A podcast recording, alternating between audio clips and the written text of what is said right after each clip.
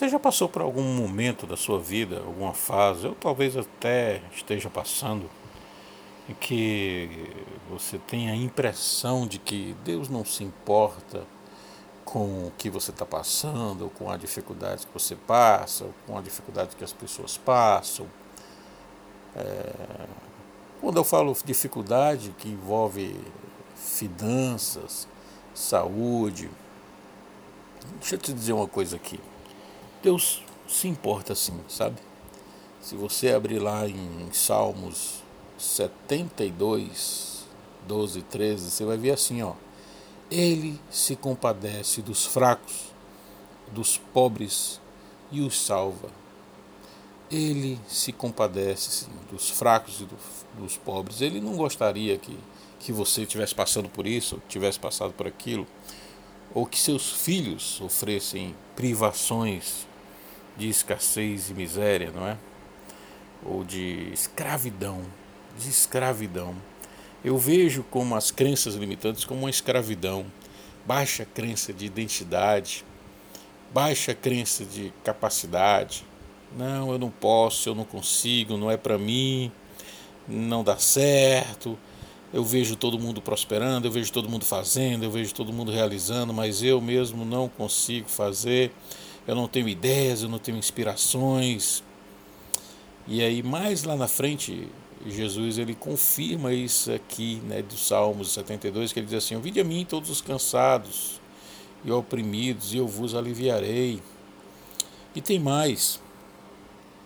Se você abrir em Deuteronômio 28, 11, você vai ver assim, ó: "O Senhor lhes concederá grande prosperidade essa é a vontade de Deus. Ele quer te prosperar, ele quer te fazer crescer, ele quer você uma pessoa próspera, crescendo a cada dia, cada vez mais.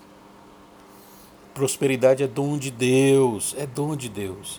E ele tem para dar abundantemente, não tem escassez no universo de Deus, lembra disso?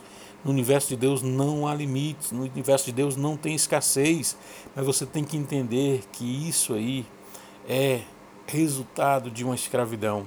A miséria é uma escravidão, a escassez é uma escravidão, crenças negativas de baixa autoestima é escravidão. Ela imobiliza a pessoa, ela cega a pessoa, ela impede de obter coisas que ela necessita. Não é isso? É, provoca depressão, provoca medo, provoca angústia. Então, pessoas com, sob esse julgo né, da baixa crença de capacidade, com foco na escassez, com foco na, na, em, em cortar, em, em, cortar despesa, o foco é, é.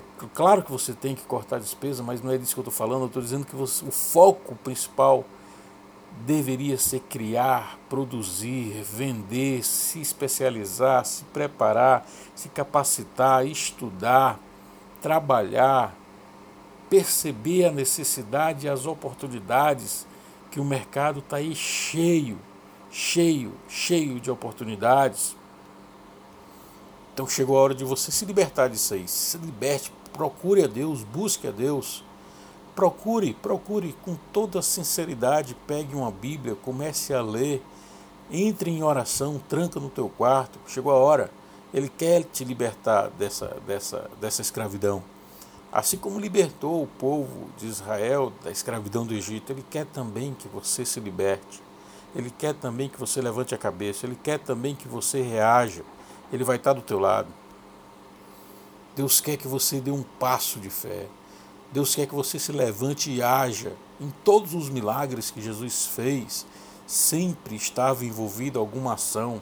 Levanta-te, pega teu leito, vai lavar teu rosto, no rio, sempre tem alguma ação envolvida. Você tem que crer, você tem que dar um passo de fé. Eu quero dizer para você que Deus ouviu o seu clamor e ele se levantou do trono para te ajudar. Ele diz assim, ó: Eu os libertarei, assim como libertei o meu povo de Israel do cativeiro. Olhem para mim, para o meu livramento e para a minha provisão sobrenatural. Ele quer te abençoar sobremaneira, sobrenaturalmente. Ele quer fazer muito mais além daquilo que você pede, daquilo que você imagina, porque Deus é Deus, é o Deus do universo, é o Deus que criou o planeta, que criou a Terra em seis dias. Esse é o Deus. Às vezes eu escuto as pessoas dizendo assim: Não, estou esperando o tempo de Deus. Você diz: É mesmo? Que show de bola. Você está disposto a, a pegar a onda do tempo de Deus? O tempo de Deus é criar o, o mundo em seis dias. Você, tá, você tem essa coragem mesmo? Parabéns, olha que coisa boa. Esse é o tempo de Deus. Não, não, não é isso que eu queria dizer, não. É porque eu quero esperar o tempo certo. Meu amigo, você está embrumando.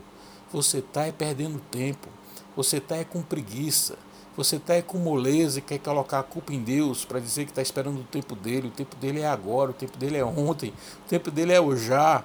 Para ele não tem tempo, não. para ele é o já, meu amigo. Então, proponha-se a Deus, coloque-se diante dele, coloque-se nas mãos dele e diga: Agora eu estou pronto, eu estou pronto, faz em mim, Senhor, faz em mim a tua obra e aí ele vai fazer uma obra nova da tua vida, ele vai fazer uma obra nova.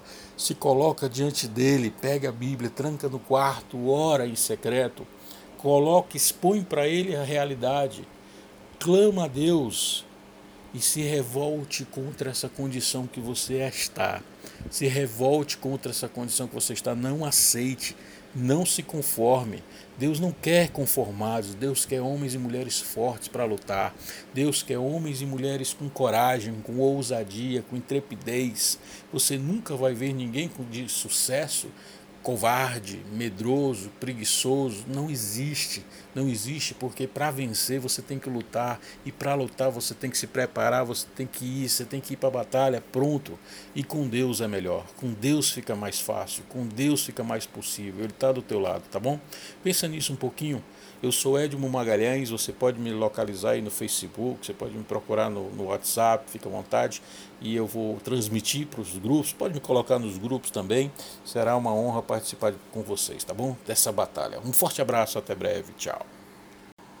Não deixe de compartilhar no Facebook, quando você vir lá compartilhamento no Facebook, compartilhe também passe para outras pessoas, venha participar do nosso mastermind também, venha participar de um grupo de pessoas que tem um foco, um foco na fé, no trabalho, na pesquisa, no estudo.